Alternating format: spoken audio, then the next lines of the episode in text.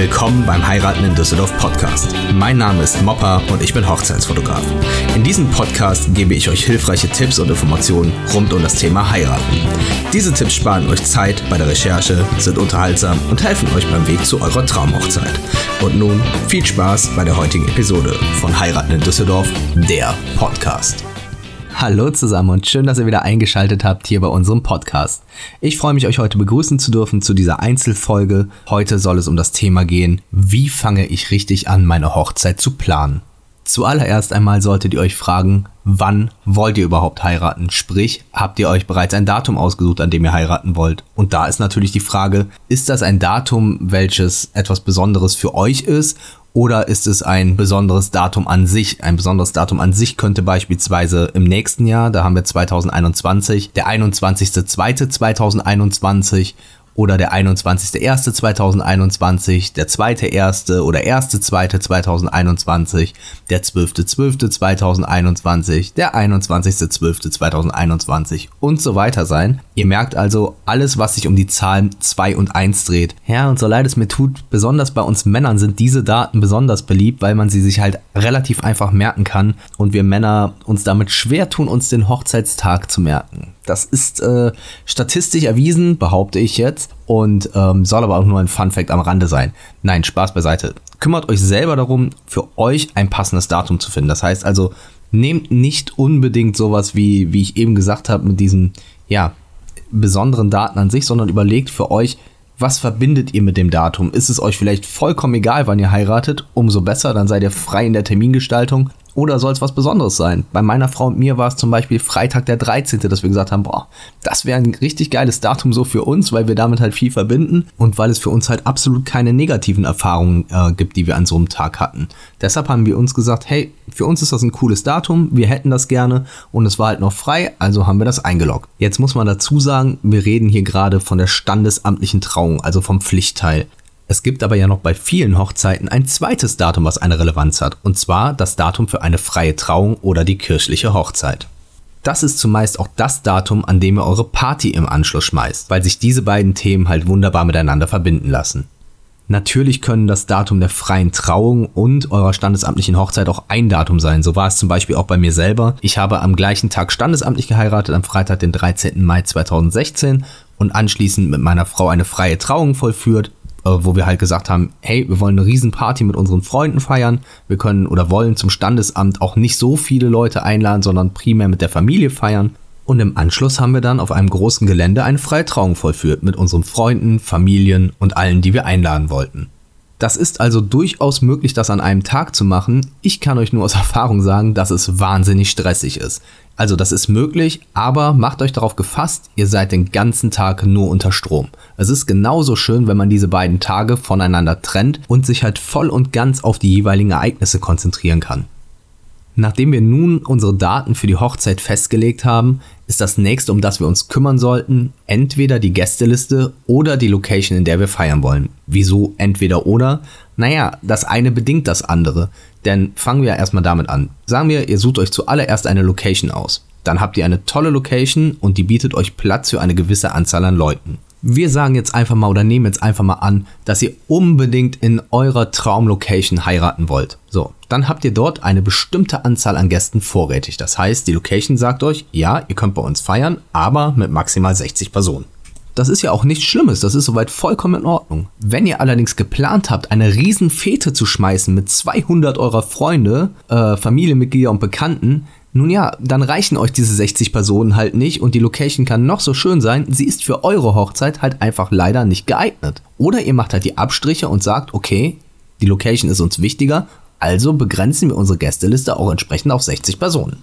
Umgekehrt ist es ja genau der gleiche Fall. Wenn ihr von vornherein sagt, uns ist am wichtigsten, dass wir alle unsere 200 Freunde einladen können, dann könnt ihr nicht in einer Location hinterher feiern, die euch nur Platz für 60 Personen bietet.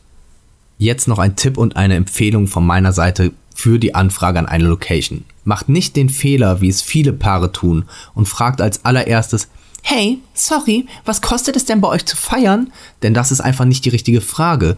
Ihr müsst zuerst einmal für euch überlegen, welche Themen euch wichtig sind. Das sollte sein, Wie viele Leute passen in die Location? Bis wann dürft ihr in der Location feiern? Ist der Service inbegriffen? Was gehört alles zum Service? Etc. Das sind Fragen, die euch in allererster Linie einmal wichtig sein sollten und die ihr klären müsst. Und wenn ihr euch danach immer noch sicher seid, dass das die Location ist, in der ihr feiern wollt, ja, dann macht es auch Sinn, jetzt endlich nach dem Preis zu fragen, um zu gucken, ob diese Location in eurem Budget liegt. Für den weiteren Verlauf dieser Podcast-Folge sagen wir jetzt einfach, ihr habt eine tolle Location gefunden und in der haben alle Leute Platz, die ihr auch einladen wolltet. Dann wäre der nächste Schritt zu prüfen, wer auf eurer Prioritätenliste als nächstes oben steht von den Dienstleistern. Meistens sind das Hochzeitsfotografen, DJs, Caterer oder ähnliches. Sagen wir jetzt einfach der DJ. Der DJ ist logischerweise maßgeblich mit dafür verantwortlich, dass eure Party ein Riesenerfolg wird. Denn nichts ist schlimmer, als auf seiner eigenen Party keine Stimmung zu haben. Deshalb entscheidet man sich ja für einen DJ und nicht für die Musik vom Band.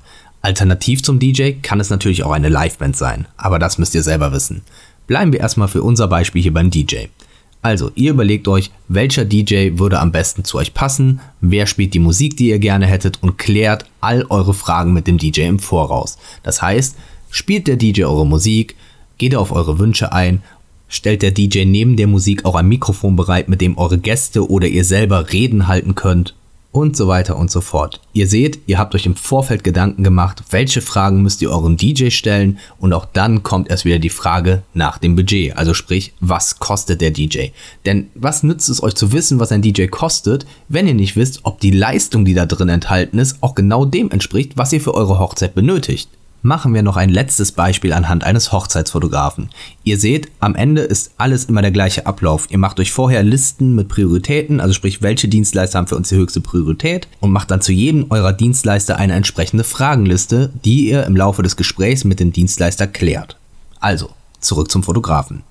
Hier könnten beispielsweise tolle Fragen sein, die ihr dem Fotografen stellt. Wie lange fotografiert er eure Hochzeit? Denn es gibt Hochzeitsfotografen, die fotografieren nur standesamtliche Trauungen und das maximal zwei bis drei Stunden. Wenn ihr jetzt allerdings im großen Rahmen heiraten wollt und unbedingt das Getting Ready fotografiert haben wollt, die Trauung an sich, die Hochzeitsfeier, ähm, ihr wollt vielleicht sogar im Ausland heiraten und wollt, dass der Fotograf euch das ganze Wochenende begleitet oder, oder, oder, naja, dann müsst ihr diese Fragen im Vorfeld mit dem Fotograf geklärt haben, ob der das überhaupt anbietet in seinen Leistungen. Eine zweite interessante Geschichte, die ihr mit eurem Fotografen klären könnte, wären beispielsweise, ob er auch Schwarz-Weiß-Bilder anbietet. Wenn ihr zum Beispiel total auf Schwarz-Weiß-Aufnahmen steht, aber der Fotograf gibt euch hinterher alle Fotos nur in Farbe ab, naja, dann seid ihr vielleicht enttäuscht, weil ihr diese Fragen im Vorfeld nicht geklärt habt. Also, macht euch bewusst, was sind für euch die wichtigen Faktoren, die ihr unbedingt geklärt haben wollt und sprecht diese offen und ehrlich in dem Gespräch an. Denn nichts ist schlimmer, als sich am Ende für die falschen Dienstleister entschieden zu haben, ja? Dienstleister, egal ob es der Fotograf oder DJ oder wer auch immer sind, sollten eine Freundschaft zu euch aufbauen. Ja, das heißt, Ihr müsst nicht die Best Buddies werden, aber ihr müsst miteinander ehrlich umgehen können, euch sagen, was könnt ihr dem anderen bieten, was könnt ihr dem anderen nicht bieten, um genau für euch zu wissen, sind das die richtigen Dienstleister für mich. Beispielsweise der Fotograf, der wird euch eventuell den ganzen Tag über eure Hochzeit begleiten. Der wird mehr mitkriegen als jeder einzelne Gast.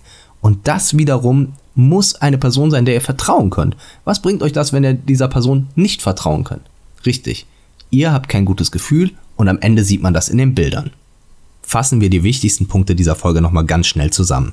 Erstens, ihr überlegt euch, an welchen Daten eure Hochzeit stattfinden soll.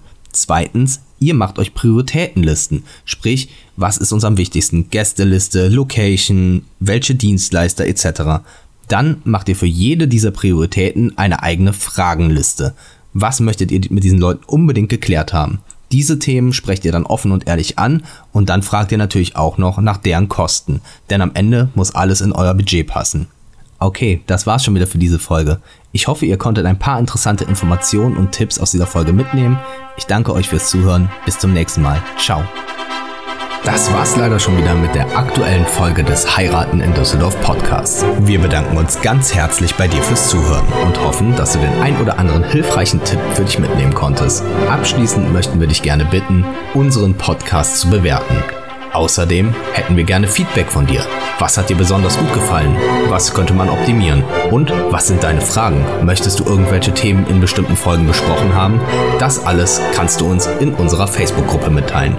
Alle Informationen zu unserer Facebook-Gruppe und Kontaktmöglichkeiten findest du auf unserer Homepage unter www.heiraten-in-düsseldorf.de. Vielen Dank fürs Zuhören und bis zum nächsten Mal.